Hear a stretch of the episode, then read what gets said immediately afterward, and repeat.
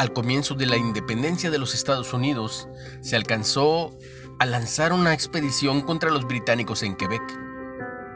Al pasar por Newburyport, visitaron la tumba del famoso evangelista George Winfield, abrieron el féretro y le sacaron el collar y los puños clericales y los cortaron y repartieron, creyendo erróneamente que eso podría ayudarlos a triunfar.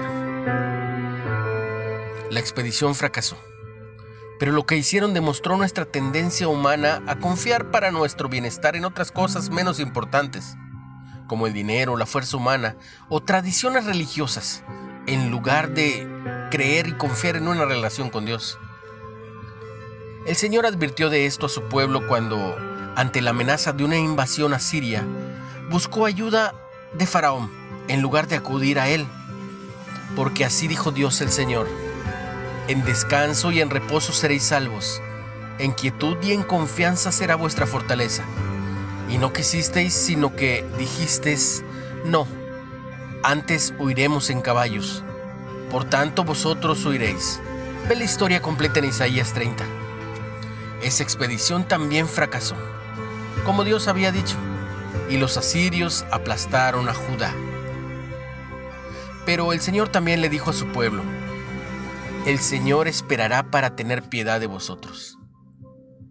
Aunque hemos confiado en cosas más pequeñas, Dios sigue extendiéndonos hasta ahora la mano Bienaventurados todos, todos los que confían en Él.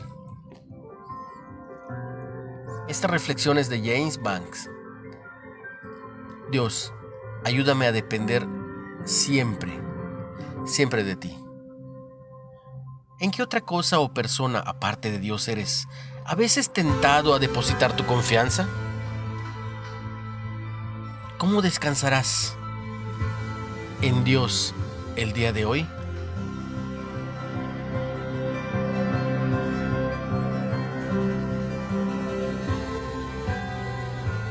Si por alguna razón tienes alguna queja, alguna molestia, alguna inconformidad contra Dios, date la oportunidad de intentarlo de nuevo. Te aseguro que Él está ahí, esperando ayudarte.